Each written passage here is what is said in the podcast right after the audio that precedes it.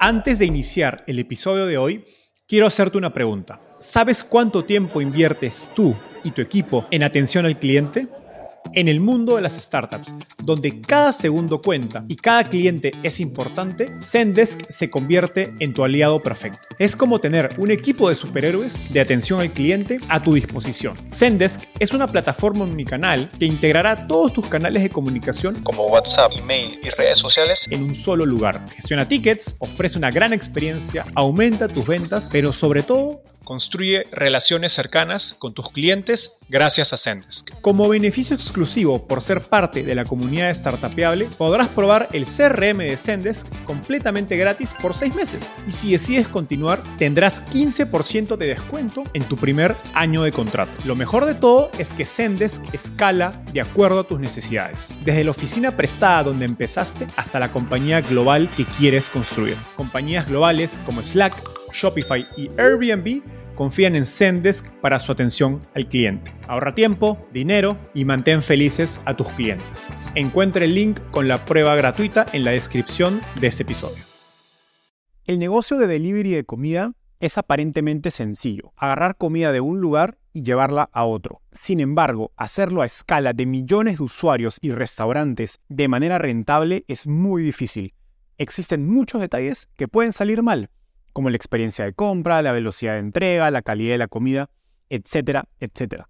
Y por eso requiere estrategia, procesos y tecnología. Hoy conversamos con María Pía Lindley, quien lideró el lanzamiento de Didi Food en México y es General Manager de Didi Food para Latinoamérica hispanohablante. Didi no necesita introducción, es la startup de movilidad más grande de China y en pocos años se ha posicionado como una de las líderes de nuestra región. María Pía nos dio una clase maestra sobre el negocio de delivery de comida. Hablamos de la creación del producto, los retos operativos de un marketplace, unit economics, cuál es el playbook para expandir a nuevas ciudades y las sinergias que existen entre el negocio de comida y el de taxis. También nos contó cómo fue su transición del mundo corporativo al de las startups qué fue lo más difícil y qué le ha permitido construir una carrera tan rápido y exitosa dentro de Didi. Sé que va a sonar exagerado, pero cada minuto de esta entrevista es oro.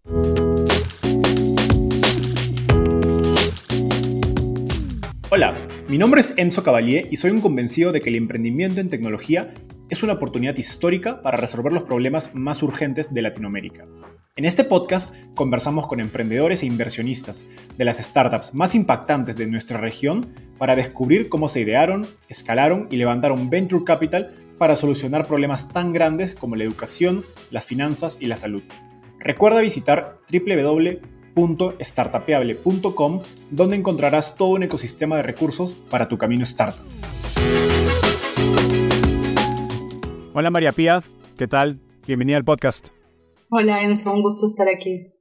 Feliz. María Pía, empecemos con un poco de tu historia. Cuéntanos cómo llegaste al fascinante mundo de las startups. Sí, creo que no, no es una historia muy interesante, fue pura casualidad, la verdad. El reclutador que me jaló a Amazon en México, mi empresa Didi se lo jaló a él y le, le encargó buscar gente senior para estrategia. Él sabía que yo quería trabajar en estrategia, entonces me, me contactó un día, me dijo, oye, ¿te interesaría algo diferente? Y la verdad es que yo sí estaba pensando ya que quería algo diferente a Amazon en ese momento, entonces le dije, a ver, no, no perdamos nada con probar. Es un poco de evidence de que Didi en China era muy grande, muy importante, qué sé yo, un poco con miedo, evidentemente, porque no tenemos muchas referencias de las cosas que pasan en China y en empresas chinas, pero él me habló maravillas y yo lo conocía bastante bien, así que dije, vamos, vamos a probarlo. No, honestamente no, no me imaginaba, pero ni remotamente lo que se venía. Buenísimo. Ahora, antes de Didi, trabajaste en corporativos en banca, telecomunicaciones y en entrevistas pasadas has hablado mucho de la importancia del el alineamiento de la cultura de la empresa donde uno trabaja y lo que tú quieres, digamos, ¿no? y la velocidad a la que tú quieres ir.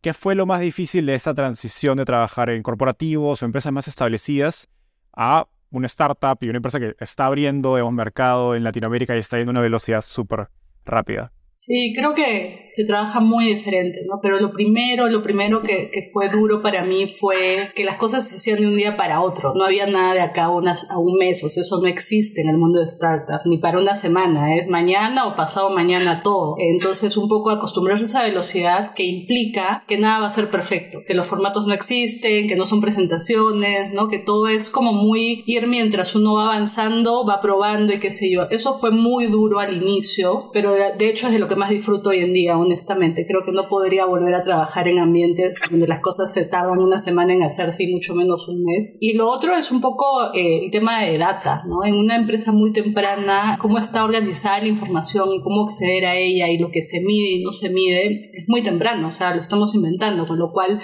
la data está desestructurada, desorganizada, no necesariamente estás viendo todo lo que quiero y a veces tener conversaciones de que yo vi este indicador y yo vi el mismo pero decía otro número, cosas así, era una, una pesadilla para alguien que venía de finanzas y que estaba acostumbrada pues a que había un solo número para todo. Eso fue lo más duro al inicio. Ayer me comentabas que tu nuevo rol en Didi es directora de Didi Food para, para Spanish Latam y sin duda creo que has tenido una progresión bastante rápida. Si uno ve tu LinkedIn, creo que cada año has tenido un rol de mucho más responsabilidad. Guíanos por tu progresión dentro de la compañía. ¿Cuáles han sido algunos momentos clave para destacarte y pues que te han llevado a este rol actual? Sí, entré como para armar un área de estrategia. Cuando entré ahí éramos menos de 20 personas en la compañía y solamente estábamos haciendo el negocio de ride hailing, que es el de transporte. Ese primer año, honestamente, fue brutal en términos de la cantidad de responsabilidades porque empecé a armar un área de estrategia, tres meses después me dieron un área de producto y tres meses después me dieron un área de operaciones, pero fueron sumando, o sea, no me cambiaron de rol, me dieron más y más y más. Entonces terminé el año en verdad con cuatro o cinco roles diferentes, luego me dieron taxi, qué sé yo. Y creo que, creo que lo logré porque daba resultados, o sea, porque genuinamente pude encontrar cómo dar resultados muy temprano. Y conseguí un muy buen equipo también, lo cual es, era muy importante para mí en ese momento. Luego ya el siguiente año creo que con la confianza que había generado me metieron a este negocio nuevo que estaban lanzando, un poco contra mi voluntad, porque yo decía, y todo esto que acabo de invertir en Red Hailing ya se va a perder, ¿no?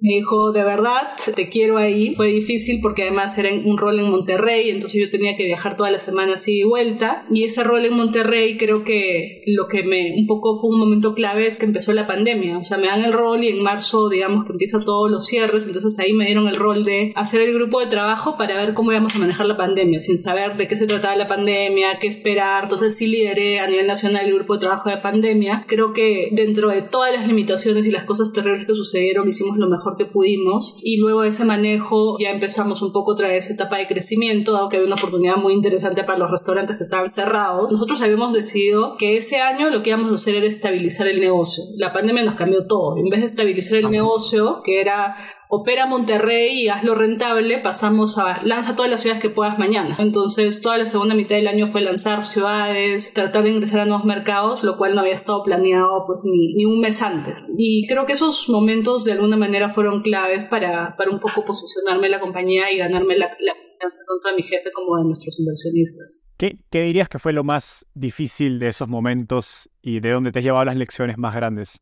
Uy, momentos difíciles, creo que sin duda el, el, miedo que hubo para, para hacer ese grupo de trabajo, porque evidentemente estábamos hablando de riesgos altísimos, ¿no? Entonces eran momentos difíciles en la medida en que sabíamos que estábamos en una situación donde había demasiada incertidumbre y que si las cosas salían mal podíamos generar mucho riesgo para las personas involucradas. Entonces creo que ahí todo lo que tuvimos que hacer en términos de enterarnos de lo que estaba sucediendo con el virus, que no sabíamos de qué se trataba, fue bastante duro. Y creo que me sirvió muchísimo para volverme una mejor planificadora, ¿no? Y creo que esto puede sonar contraproducente en el mundo de startups, pero yo planifico todo. Seguramente nada va a salir como lo planifico, pero algo que no tiene un plan para mí no tiene ejecución y mi plan involucra varios escenarios contingentes sin duda. Creo que otro momento difícil en Didi fue sin duda recientemente que tuvimos que dejar ir como cualquier empresa algunas personas ante el cambio en los mercados de capitales. Muy duro porque habíamos venido de un mundo donde crecíamos exponencialmente todos los años y eso implicaba crecer en equipo y esta fue la primera vez que tuvimos que sentarnos a decir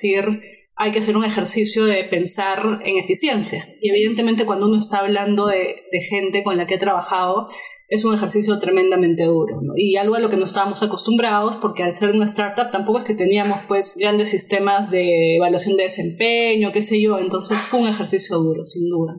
¿Cuál ha sido tu aprendizaje acerca de cómo hacer mejor esos despidos o dejar ir gente? O sea, la manera más humana de hacerlo, ¿qué cosas crees que un emprendedor o un manager, incluso una startup que está creciendo, debe considerar al momento de hacerlo? Porque, bueno, Didi no es la primera y tampoco va a ser la única. Seguiré muchas más compañías que lo van a tener que hacer probablemente más tarde que temprano. Sí, creo que es muy difícil, ¿no? Cuando uno deja ir a una persona y le dice no es por tu desempeño. Uno siempre se lo toma personal, ¿no? Entonces es durísimo para las personas. Pero creo que es algo que tiene que estar muy claro. Cuando las empresas en este, en este tipo de, de situaciones hacen recortes, genuinamente no están tomando decisiones basadas en desempeño ni en algo que alguien hizo mal y lo que sea. Entonces creo que Primero, que eso tiene que estar claro desde el momento cero y no tiene que haber ningún lugar a duda. Lo segundo, evidentemente, es tratar de dar todo el tiempo que uno pueda esa persona para de alguna manera cerrar sus cosas, recolocarse, ¿no? O sea, en la medida de lo posible, nosotros al inicio, las primeras personas que dejamos de ir, de alguna manera busqué que les dieran como cuatro meses para que estuvieran preparadas, si se querían ir antes estaba muy bien, ¿no? Pero de alguna manera que no sea eso de un día para otro, porque también es una situación terrible donde la gente llega y en eso se tiene que ir a su casa. Creo que pensando mucho en la dignidad, en la autoestima, que, que imposible protegerla de todos, la seguridad financiera sin duda, en, en México tenemos tenemos las leyes creo que relevantes para que todas las personas que se van estén de alguna manera cómodas por un tiempo mientras vuelven a buscar trabajo. Entiendo que en Estados Unidos, por ejemplo, eso no sucede, entonces es mucho más duro, pero te diría que un poco por ahí, siempre pensando, o sea, tratando de tener empatía con la situación de la persona, pero asegurando que sus derechos laborales en países como este, donde están muy protegidos, las cosas se hagan correctamente. Continuando por el tema de carrera y por cierto, gracias por compartir eso. La mayoría de tus roles en corporativos fueron en estrategia, finanzas, análisis de inversiones. Y bueno, y de hecho llegas a ti, como decías, como líder de estrategia, pero luego te ha tocado hacer de absolutamente todo, operaciones, producto, pues lanzar el, negocio de delivery de comida desde cero, que imagino implica también una serie de habilidades distintas, desde legal, contratar, etc. Entonces es un cambio bastante dramático en las habilidades y roles que ha demandado de ti. ¿Qué has aprendido vamos, acerca de cómo hacer una carrera en una startup que tiene esa, esa alta demanda? ¿no? no sé qué prácticas, mentalidad o consejos tienes para personas que están empezando a trabajar en una startup. Creo que la primera, desde mi perspectiva en el, en el, mundo de las startups, es esta muy alta tolerancia a la frustración y saber que uno no controla absolutamente nada, ¿no? Eso de tener predictibilidad de qué va a pasar con tu vida, de que una semana no existe, ¿no? Y si tú vives pensando que tú puedes controlar tu agenda y un montón de cosas, mueres de estrés. Entonces, esa, es un poco esa tolerancia a la frustración, volverse muy flexible, creo que son importantes, pero, pero te diría que lo más importante, al menos en mi caso, ha sido una mezcla de ownership, o sea, creerme, yo siempre me creí que yo estaba chameando como que fuera mi empresa, ¿no? Y hasta el día de hoy todo lo que hago relacionado a Didi lo tomo como una decisión de lo que yo haría para mi propia empresa, jamás pensando como esa, esa diferencia entre, ya sabes, yo soy empleado, entonces a mí no me importa, no todo es mi responsabilidad. Y lo segundo, la capacidad de dar resultados, que, o la capacidad de ejecución, digamos, ¿no? Que, que no es menor. Y creo que muchas veces uno, desde la perspectiva de teoría, cree que si sigue los pasos correctos va a llegar a los resultados, pero la verdad es que cuando no hay pasos, la capacidad de ejecución es brutal y un poco se, se relaciona con lo que te decía de tener planes, tener planes de contingencia, tener aliados, empezar a ver qué cosas son dependencias, qué cosas son paralelas. Para poder ejecutar, yo, a ver, yo he contratado gente brillante en Didi que desafortunadamente no podía ejecutar. Podía hacer muy buenas presentaciones y muy buenos modelos. Entonces es muy, muy importante. Pensando en lo que hablas de ownership, me resonó bastante porque creo que es algo difícil de conseguir en tu equipo. Y he escuchado emprendedores que dicen, sí, yo quiero contratar gente que sienta que la empresa es de ellos y que den el 110, 120%. Y he escuchado otros emprendedores que dicen, a ver, yo contrato sin esa expectativa porque me parece que es irreal. ¿Dónde te sientas tú en eso? Creo que eso depende enteramente de cómo está estructurada una compañía. O sea, yo he trabajado en compañías donde y yo siempre he tenido el hambre de tener ownership de todo lo que hago. Creo que cualquiera de mis ex jefes te va a decir que lo más duro de trabajar conmigo era que yo quería hacer las cosas a mi manera, siempre, y yo ser la dueña de todo. Que nadie me diga cómo hacerlas ni nada. Donde eso no funciona, porque ya todo está hecho, existen playbooks para todo. Entonces hay empresas donde tú sigues el playbook y consigues lo que se necesita, o estás enfocado en una parte de un gran proceso, y si tú no cumples con esa parte como lo tienes que hacer, no se da. Creo que hay otras empresas, y no conozco tantas startups, para ser honesto, pero en Didi digamos que nosotros no solamente le decimos a la gente queremos que tengas ownership, sino que le damos todas las herramientas y el presupuesto para que esa persona se encargue de darme el resultado. Nadie se va, no, su jefe no se va a sentar a decirle abre esta web, métete, no, es un poquito como, ok, estás a cargo de los usuarios, gracias, ¿no? Entonces a la fuerza un poco la gente tiene que tener ownership sí o sí, si no en nuestra estructura no funciona. Genial volviendo a la pregunta anterior, en términos de ejecución, has tenido que aprender muchas habilidades distintas a las que quizás antes de Didi no habías estado expuesta. ¿Tienes algunos tips o recomendaciones en torno a cómo aprender esas cosas que pues, te toca enfrentar por primera vez? Mira, no, necesariamente es lo más práctico, pero es algo que funciona mucho para mí, que es cuestionar todo, ¿vale? decir, tú me decías temas de legal, temas regulatorios, temas de seguridad en el trabajo, todos esos temas que me tuve que meter, en especial ponte seguridad es importantísimo en el negocio de hailing. Temas regulatorios con todas las tendencias que están viniendo a nivel mundial son importantísimas. Y no asumí nada de lo que me decían como verdad ni como dado. Entonces me metí a preguntar al nivel de pásame la ley, ¿no? Así, pero ¿por qué? yo te dije, yo no, pásame la ley, yo la voy a leer, porque la realidad es que todo está sujeto a interpretaciones. E insisto que una industria nueva, para mí no hay todavía best, practices, no hay playbooks, no hay nada. Entonces, cuestionando y cuestionando y cuestionando es que me enteré y entendí un montón de cosas que de otra manera no lo habría hecho. Genial, me encanta eso. Ahora, me gustaría hablar sobre tu rol lanzando el, negocio de delivery de comida dentro de, de, Didi, porque creo que es una experiencia interesante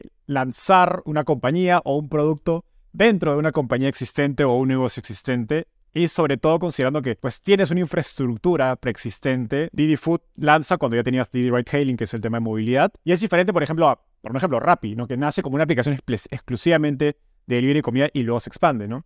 Cuéntanos a nivel general cómo es pues liderar este un negocio que están haciendo dentro de una compañía preexistente. Creo que evidentemente tiene pros y contras. Creo que el pro más evidente es que mi principal inversionista es mi negocio de rate hailing, con lo cual de alguna manera nosotros tenemos eh, situación diferente a la de otras startups que solamente tienen un negocio o, digamos están enfocadas en eso. Evidentemente también hay mucho conocimiento de ingeniería, de algoritmos, de sistemas que naturalmente generan que nosotros lancemos el negocio de entrega de comida porque teníamos la hipótesis de que podíamos manejar algoritmos para despacho y qué sé yo y de ahí nacen. Entonces ahí hay un, algo de conocimiento acumulado de lo que no podemos apalancar y mejores prácticas porque para serte honesta creo que nadie se imagina lo difícil que es crear un buen algoritmo. Es una locura, locura la cantidad de reglas que ni te imaginas que hay, ¿no? Detalle tras detalle tras detalle que hacen toda la diferencia. Entonces, en vez de empezar a aprenderlo de cero, de alguna manera hay cosas que dices, oye, así lo hacíamos en Red Hailing, hagámoslo aquí así, ¿no? Creo que lo que no estaba tan bueno es que éramos el hermano menor. Entonces, en un mundo donde Didi China es la compañía de movilidad más grande del mundo, o sea, la cantidad de viajes que hacen en Ride Hailing no se compara con ninguna empresa del mundo. Entonces ese volumen y ese aprendizaje que han generado durante tantos años, de alguna manera ensombrece nuestro negocio chiquitito y a veces somos el hermanito menor que tiene que estar pidiendo atención de papá. Eso no está tan, tan bueno de alguna manera.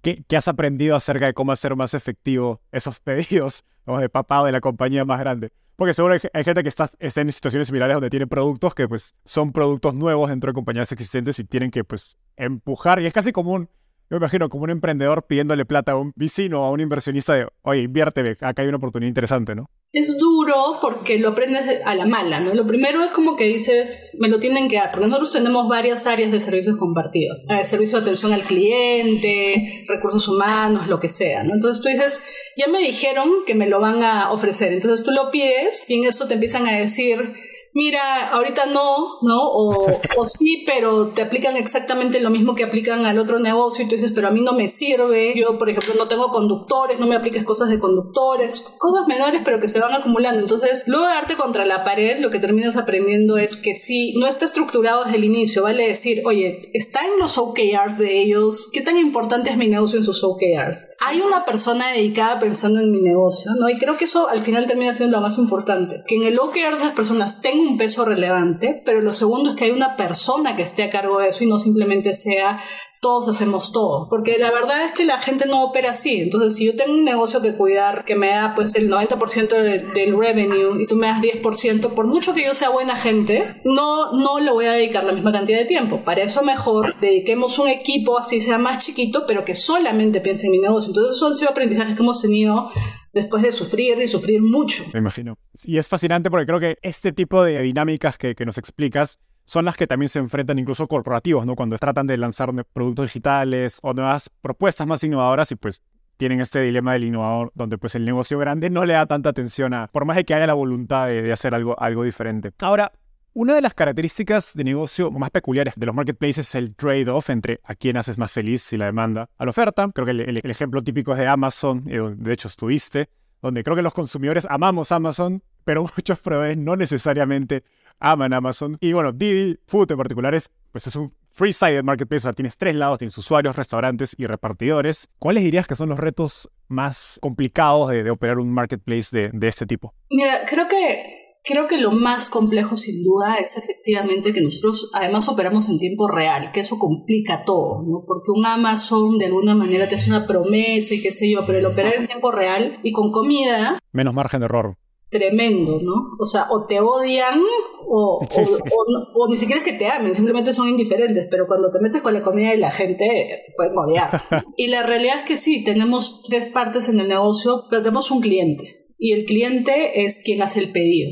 Y las otras dos partes del negocio, de alguna manera, interactúan para que eso suceda. Entonces, creo que la filosofía siempre es primero cliente, pero mi equipo de restaurantes, su principal meta es que los restaurantes nos amen. O sea, yo no quiero restaurantes infelices, a ver, no porque no porque no soy Amazon, me es indiferente, porque si un restaurante no está feliz conmigo, va a dejar de trabajar conmigo, así de sencillo. Y el restaurante es quien asegura la calidad de la comida, el restaurante es el que es creativo, el restaurante hace muchísimas cosas que yo no puedo hacer y jamás querría hacer. Entonces, es mi principal interés que mis restaurantes me prefieran primero y eventualmente que me amen y digan, oye, yo prefiero trabajar con Didi, yo quiero trabajar con Didi, yo quiero crecer con Didi. Entonces, sí tenemos, le metemos mucha chamba a pensar cómo hacer que los restaurantes nos prefieran y nos prefieren y nos prefieran cada vez más. Nosotros, de hecho, no creemos en las exclusividades justamente por esa razón. Nos parece innecesario desde una perspectiva de cómo funciona el negocio. Yo jamás quiero que un restaurante esté atrapado conmigo. Lo que yo quiero es que ese restaurante diga,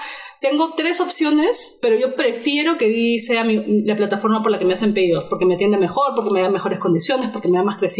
Entonces, yo soy una fiel creyente de que la economía de libre mercado funciona para los consumidores y para los vendors en este caso. Totalmente de acuerdo. Creo que las exclusividades al final ocultan si realmente eres el, jugador más competitivo del mercado, ¿no? y es una manera de tapar quizás los problemas en tu, en tu propuesta de valor. Siguiendo en la línea del negocio de delivery, algo creo interesante es que el job to de entregar comida es bastante sencillo, ¿no? Es agarrar comida de un lugar y llevarla a otro, pero hay muchísimos detalles en, ese proceso que determinan el éxito o el fracaso de la experiencia. Tienes la velocidad de entrega, la variedad de la comida, etcétera. Y pues hay muchos competidores, como hay, creo que en particular dos grandes, que están bien financiados, se ven y compiten con ustedes. Mientras construyes, digamos, el producto, empiezan a pensar y lanzar Didi Food, ¿cómo pensabas y elegías? Porque de todas estas dimensiones que determinan una buena experiencia, ¿en cuál me quiero enfocar? ¿no? ¿Cuáles son importantes para ganar? Mira, nuestro entendimiento hasta este momento, y sigo diciendo hasta este momento porque ha evolucionado todos los años, hemos cambiado de opinión varias veces, es que en nuestro negocio la selección es lo más importante. O sea, si el, si el, consumidor entra a mi plataforma y no encuentra lo que quiere, no volver a entrar. Nuestra propuesta fundamental de valor siempre ha sido dar valor por dinero, ser la plataforma de mayor valor por dinero. Pero eso no tiene sentido si no tengo la selección que el cliente está buscando. Entonces la selección es no negociable. El valor por el dinero para mí es fundamental porque nosotros estamos enfocados en clase media, clase media emergente. La clase media y la clase media emergente está todo el tiempo optimizando su presupuesto. Entonces para mí es fundamental dar ese valor. Y la experiencia no es que no sea importante, pero tiene un montón de dimensiones y también tenemos que escoger dónde. ¿no? ¿A qué me refiero con un montón de dimensiones? La aplicación, el momento de pedir la orden, el momento de, traquear la orden en la aplicación, qué tan confiable es lo que te prometo en términos de tiempos, cómo se comporta el repartidor cuando llega, cómo está el empaque. Si tienes un problema, puedes contactar a servicio al cliente o no. Si sí lo puedes contactar, tienes un mecanismo donde te sientes bien tratado y reconocido, te hicieron el reembolso, te compensaron. Entonces hay muchísimas dimensiones aquí en términos de experiencia. Nosotros Hemos empezado enfocándonos en selección y valor por el dinero, estamos enfocándonos cada vez más en experiencia, pero la realidad es que la experiencia en este momento, lo que yo quiero es que, que no te des cuenta. Mi ambición en este momento es que no te des cuenta. No que estés wow, no que estés sorprendido de que, que rápido llego o que no, sino que no sea un tema, ¿no? Y en eso estamos trabajando ahorita. Ojalá en algún momento, a mí me sorprendía mucho, el mayor negocio de entrega de comida en el mundo esté en China. Es un competidor que tiene más del 80% del mercado de China. Y mi jefe me decía, ellos son los mejores en selección los mejores en precio y los mejores en experiencia. Y yo le decía, no, eso no puede ser. La teoría indica que eso no existe. Eh, así, eso me explicaron en, en todas mis clases de Business School. Y él me decía, es así.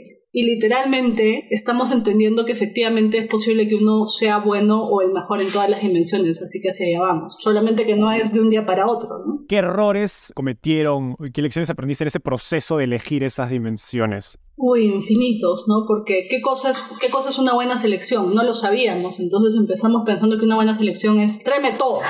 Buena selección es número de restaurantes, ¿no? Luego nos dimos cuenta que no, oye, necesitamos más marcas conocidas, entonces empezamos a iterar marcas conocidas. Luego empezamos a pensar un poco más en variedades de tipo de comida. Y seguimos en nuestro aprendizaje de qué cosa es selección, pero esa primera decisión de decir selección es tráeme todo fue muy costosa en términos de aprendizaje, muy, muy costosa. En términos de valor para el dinero, lo mismo, ¿no? ¿Qué cosa es valor por el dinero en un negocio donde tienes tarifa de entrega, el costo del plato y promoción? ¿Qué cosa es lo más importante? ¿no? Al inicio empiezas con un montón de hipótesis y luego vas afinando. ¿Qué es lo más importante para el cliente? La realidad es que no hay un silver bullet que te diga, si haces bien esto, entonces el cliente piensa que eres la mejor aplicación. Además, porque no hay como control, o sea, los restauranteros son dueños de su precio. Entonces ellos pueden poner generalmente el precio que quieren. Entonces ahí, ¿cómo motivas a que el restaurantero ponga el mismo precio que tiene en la calle? ¿Cómo motivas a que el restaurantero te ponga promociones? Un montón de cosas, pero esa ecuación de tarifa de entrega, precio del plato y promoción es compleja. Lo bueno es que tienes tres palancas. Y hay otras compañías además que cobran una cosa que se llama tarifa de servicio, una cosa así que, que no sabemos qué es. Entonces ahí tienen cuatro palancas, pero, pero es complejo. Hablando de, digamos, de, las, de estas dimensiones de producto, la experiencia de Didi, me, parece interesante pensar en, ok, ¿cuáles son esas donde tienes sinergias del negocio de transporte, ¿no? Que te pueden ayudar y puedes apalancar para hacer más fuerte cada una de esas dimensiones. ¿Cuáles fueron, los beneficios del, de la escala existente que Didi tenía en el lado de, transporte para, para el negocio nuevo. Indudablemente los usuarios indudablemente. Poder primero acercarme a esos usuarios que yo ya sabía que tenía, en vez de empezar desde cero. Teníamos una base de usuarios brutal que crece todos los días. Entonces, eso yo creo que es el activo más importante que tenemos. ¿Alguno de esos activos existentes te jugaron en contra? Creo que el tema de la marca y la reputación siempre es importante, ¿no? Al final somos la misma marca. Si seamos dos empresas diferentes, tenemos la misma marca. Y sí nos ha pasado a veces en algunas ciudades donde ha habido muy desafortunados incidentes. En México hace poco o el año pasado hubo un incidente terrible, si mal no recuerdo, en Monterrey, de una niña que desapareció, que había tomado un, servicio de, de ride hailing, que creo que ni siquiera era de Didi, pero se, se golpea la industria de ride hailing de inmediato y por default la gente hace esas relaciones que son inconscientes. Entonces sí creo que ahí hay un, si bien nos beneficiamos cuando le da muy bien a la marca de Didi, también cuando pasa cualquier otra cosa en la industria creo que nos pega.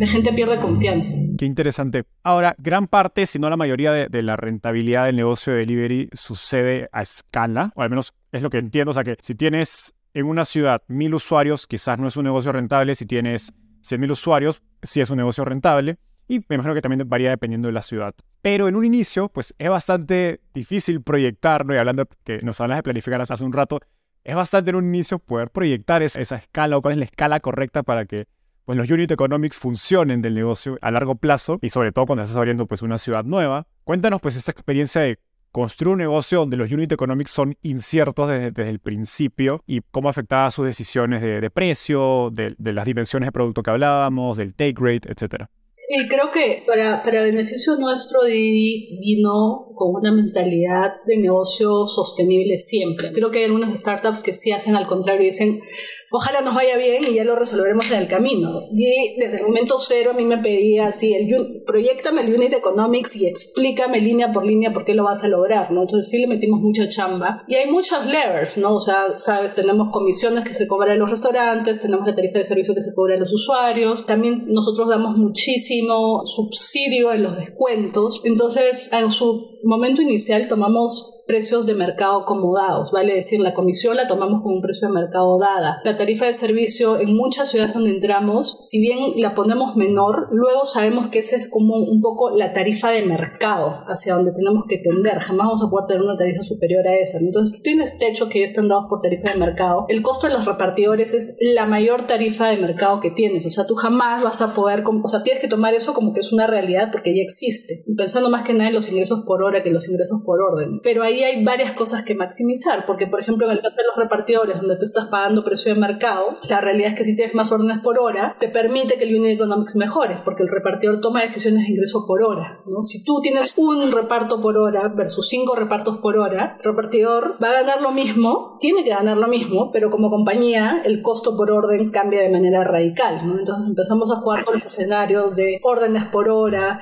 en qué momento sinceramos y, subimos la tarifa de entrega para que estemos al menos igual que el mercado, en qué momento empezamos a bajar nuestro subsidio de descuentos, que es, que es muy significativo, temas de marketing que al inicio cuando lanzas son muy caros, luego se hacen más baratos, tomar decisiones de decisiones marketing offline o online, ¿no? Entonces sí hay, siempre le digo a mi jefe, ¿no? Hay un millón de escenarios posibles donde yo te voy a llegar al presupuesto y es combino y combino y lo juego, ¿no? Entonces, sí, el Unit Economics estaba pensado. Evidentemente no, no nos salió a la primera, pero como te digo, la ventaja es que tenemos 20 líneas que podemos ir ajustando de a poquito para ver hacia dónde vamos. Fascinante, no, no me quiero imaginar esa hoja de Excel del modelo de la Unit Economics que parece que debe tener mil, miles de líneas para proyectarlo. Ahora, hablemos de, de, expansión y operaciones que ha sido el rol que te ha pues, tocado hacer lanzando el negocio y abriendo pues, en Ciudad de México, Monterrey, pues, y bueno, decenas o cientos de ciudades en, Latinoamérica. ¿Qué has aprendido acerca de cómo lanzar bien una nueva, una nueva ciudad? Imagino que entre la primera que abriste y la última que has abierto, no sé, en las últimas semanas, debe haber habido mu muchos aprendizajes, ¿no? Y no sé, ¿qué fue lo que más mejoró en su capacidad de, de, abrir ciudades y cómo se ha ido viendo ese playbook de, de abrir ciudades? Mira, creo que un poco se, se, remonta a las primeras preguntas que me hacías de aprendizaje. No pare, todos los días estamos descubriendo algo nuevo. Decimos, ah, ahora sí, ¿no? Y ahora sí. Te voy a decir los dos aprendizajes más recientes porque los hemos hablado la semana pasada, pero hay cientos. El primero es tomar la decisión de abrir en especial en pandemia, la hacíamos desde el escritorio, con la información disponible que había en línea, población, densidad poblacional, número de restaurantes, vamos. Evidentemente luego entendimos que esa información es tremendamente limitada y tremendamente equivocada. Recientemente hemos exitosamente aprendido a encontrar buenos proxies que no tienen que ver con información poblacional, ¿no? Como retailers, centros comerciales, cosas así que son... Toda esa gente hizo esa chamba, la hizo muy bien porque tienen áreas completas para decidir. tienen el mismo público objetivo que yo, entonces hemos empezado a meter eso como factor para tomar decisiones de dónde, no solo en ciudades, sino en qué áreas de las ciudades tengo que estar. Creo que eso ha sido un, un buen aprendizaje. Y el otro, en su momento lanzábamos muy rápido por la necesidad de pandemia, pero eso tenía el costo de lanzar como con la selección a medias. Ahora creo que ya nos podemos dar el lujo primero de entender, ya, ya, nos, ya sabemos que la selección no es dame 100 restaurantes, sino necesito tales marcas, tales tipos de comida, qué sé yo. Entonces, otro gran aprendizaje es lanzar con la selección bien puesta, porque de lo contrario lo que nos pasó muy temprano es que lanzaba, por la velocidad de lanzar, lanzábamos con una selección a medias, todos esos usuarios no volvían. Entonces era un costo brutal que venía un usuario y decía, a ver, me has dado un cupón, lo voy a usar porque tengo un cupón, pero nada de lo que tienes me gusta. Entonces uso mi cupón, te genero costo y me voy. Y encima le hablo mal a la gente de tu plataforma porque no tienes lo que quiere, ¿no? Entonces era lo que conocemos como burn, pero en su máxima expresión. Qué, qué fascinante. Claro, generas todo el interés del lanzamiento y luego el cliente llegaba y se terminaba, se terminaba yendo por, por eso. Entonces ahora es como una mirada mucho más de, sniper, ¿no? De, ok, vamos a ir a, esta ciudad con esta selección específica que nos genere el mejor retorno al momento de, de, lanzar. Ahora, he escuchado que las aplicaciones de, y esto de amigos que han trabajado en la industria, que las aplicaciones de delivery de comida se pelean por los mejores restaurantes al lanzar un nuevo mercado ¿Puedes explicar la lógica de la dinámica competitiva que hay en este mercado y también qué significa tener un mejor restaurante eh, en este contexto? Porque pues mejor puede significar muchas cosas, ¿no? Sabor, marca, etcétera. Sí, creo que cada aplicación tiene un paradigma diferente, ¿no? Nosotros, como te decía un poco primero, no nos peleamos por nada porque no queremos exclusivas. Entonces, bienvenidos todos, que todas las aplicaciones participen de ese restaurante, mejor para mí, y luego que me escojan porque eso me obliga a ser mejor. ¿Qué es un mejor restaurante? Es muy relativo porque efectivamente mucha gente entiende mejor restaurante como un restaurante muy como de high-end, muy conocido. Para nosotros un buen restaurante es un restaurante que a priori yo puedo encontrar muchos reviews y buenos reviews en Google, que puede ser una taquería y de evidentemente nuestros mejores restaurantes son taquerías o food trucks, así que abren en la calle, ¿no? Y venden espectacular. Entonces, para mí... Un food truck es una exageración para México. Igual, igual.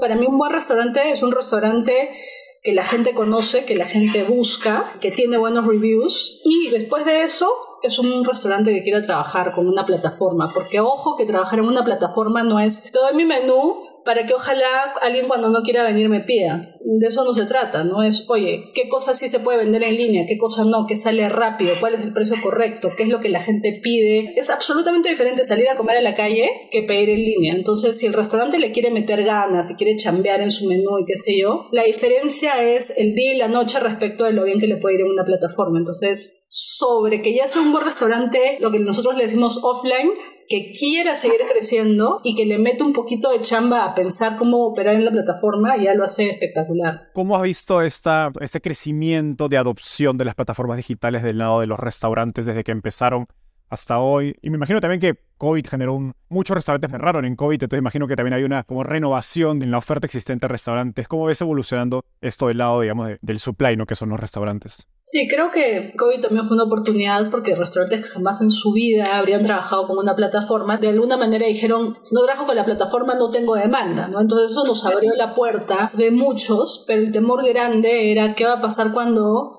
se reabre la ciudad y estos restaurantes ya no van a tener incentivos a trabajar con nosotros. Creo que la gran noticia fue que como si le generamos valor, como si le generamos crecimiento adicional, como si habían dos tipos de clientes, los restaurantes decidieron quedarse. Y la realidad es que también los grupos de restauranteros, la industria la gente se conoce, la gente habla, la gente comparte, tienen grupos de WhatsApp, tienen 50 cosas, ¿no? Entonces, para nosotros también es súper importante que nuestros restaurantes estén felices porque comentan absolutamente todo lo que pasa unos con otros y entre ellos se recomiendan cosas y te dicen no trabajes con este, trabaja con este. Sí creo que COVID abrió por lo menos desde una perspectiva de comportamiento, que los restauranteros dijeran, a ver, vamos a probar. Y una vez que nos permitieron entrar para probar, ya era más nuestra chamba de mostrarles que había valor. Que creo que otra manera esa opción habría tardado seguramente cinco años más, porque muchos hubieran seguido con... En especial en México es, es curioso que los restaurantes te dicen, estoy bien, yo no quiero crecer más. Están, mis, equipos están muy sorprendidos porque en Colombia y en Perú todos quieren crecer, o sea, nadie está como que ya no quiero, ¿no? Tú vas a hablar con cualquier restaurante y dice, dame más, más, más, más venta, más venta, más venta. Acá un montón te dicen, no, sabes que ya no quiero, ya no quiero más crecimiento.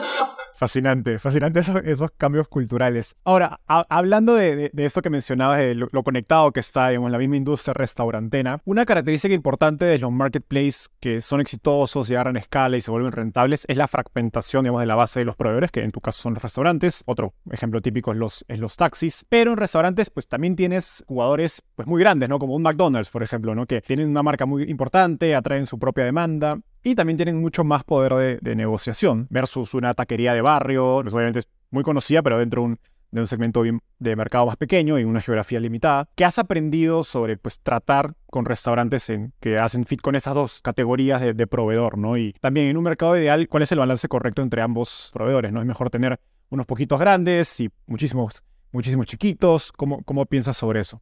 Tal vez dos analogías diferentes funcionen. ¿no? Creo que pensando, además, habiendo yo trabajado en banca, es como la banca corporativa y la banca personas, ni siquiera MIPE, ¿no? Porque, digamos, las grandes marcas son corporaciones y se toman decisiones como en cualquier corporación, en comités, ¿no? Tienes director de marketing, director de finanzas, director de ventas, cada quien hace algo diferente y tienes que operar como ellos operan y hablar con las personas que toman las decisiones que tú necesitas. En un restaurante, en una taquería, en un restaurante de la calle, ni siquiera se lleva muchas veces como una pequeña empresa. Es una persona que toma todas las decisiones y muchas veces con, con muchas ganas de crecer y hacer las cosas muy bien, pero no con tanto conocimiento del mundo de los negocios. Entonces es fundamental el trato diferente. Tenemos servicios de atención totalmente diferentes y las necesidades son diferentes. ¿no? Un McDonald's jamás me va a pedir que, que yo haga algo de marketing. Ellos, les, ellos hacen marketing hace muchos años más que yo y mucho mejor. Un restaurante chico necesita ayuda en marketing, necesita ayuda en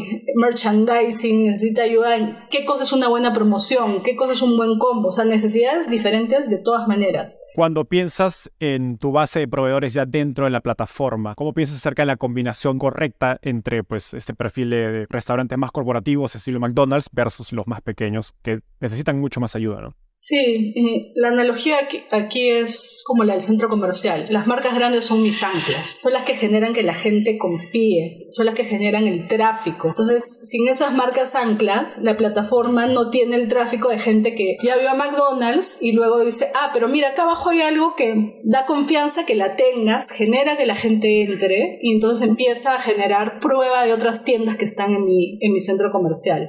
Es un poco así como lo manejamos. Pero del lado del negocio, para ti el cliente, el usuario final que compra un restaurante pequeño es mucho más rentable del que compra un restaurante grande, me imagino, haciendo el paralelo con el supermercado. No necesariamente, porque los subsidios que doy por tipo de cliente también son diferentes y por tipo de restaurante son diferentes.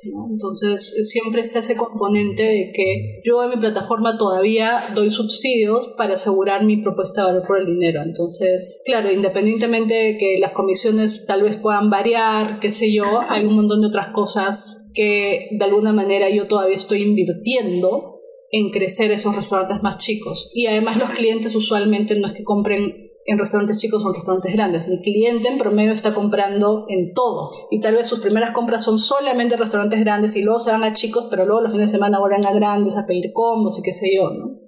Interesante. Didi, tanto transporte como delivery pues ha experimentado hipercrecimiento, tanto en México como, como en Latinoamérica. ¿Qué retos operativos han enfrentado en este proceso? Y pues que no sé, ¿qué lecciones te has llevado que digas, pucha, me hubiera gustado saber esto antes y prepararme antes de, esto?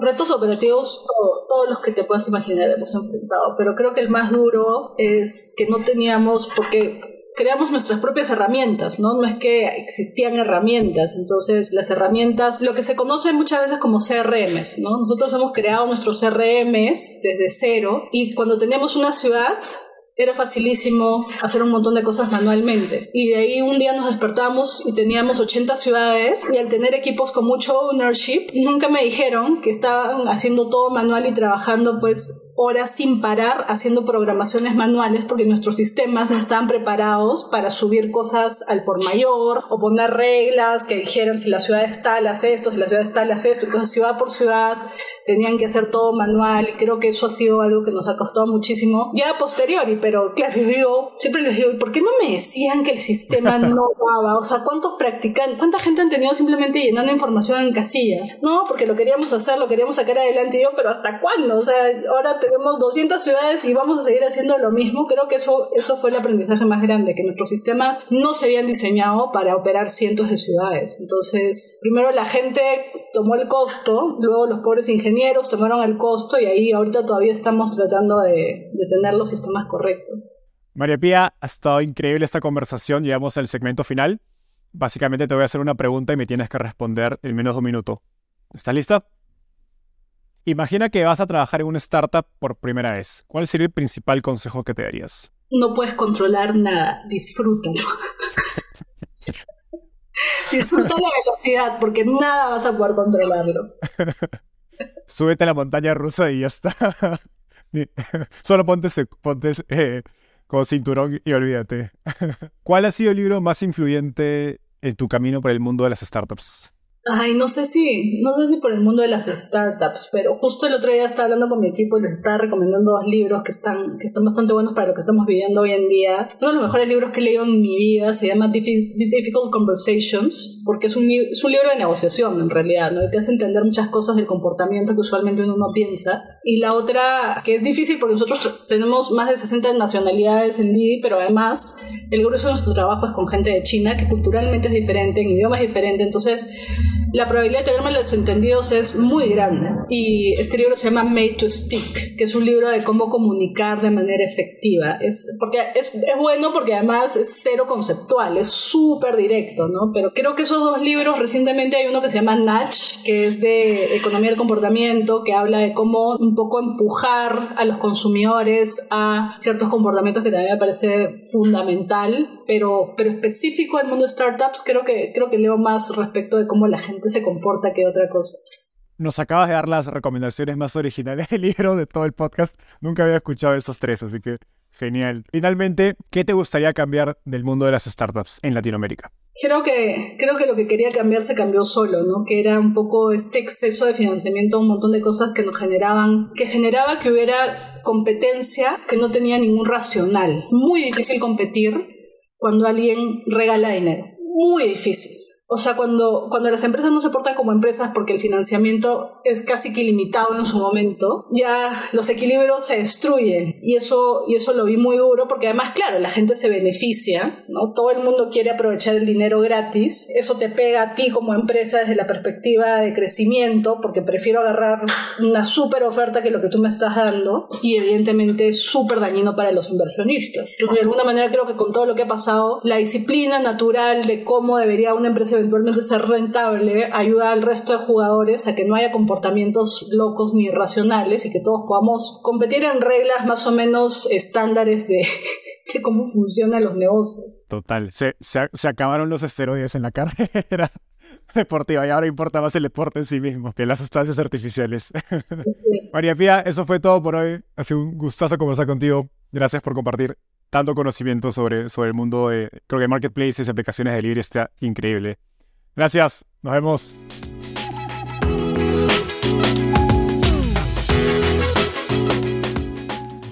Antes de cerrar el episodio, quiero contarte que lanzamos el podcast Startupiable en 2021 y en menos de un año ya somos casi 10.000 personas que lo escuchamos cada mes. Y quiero seguir creciendo esta comunidad. Por eso, si escuchaste este episodio y te gustó, ayúdanos contándole a un amigo, familiar o colega, suscríbete y déjanos un review en Spotify o Apple Podcasts. De hecho, me gustaría saber quién eres y por qué escuchas el podcast. Mándame un mensaje sencillo a enzo.startapeable.com o por Twitter a arroba contándome por qué escuchas el podcast Startapeable y cómo te ayuda en tu empresa o trabajo.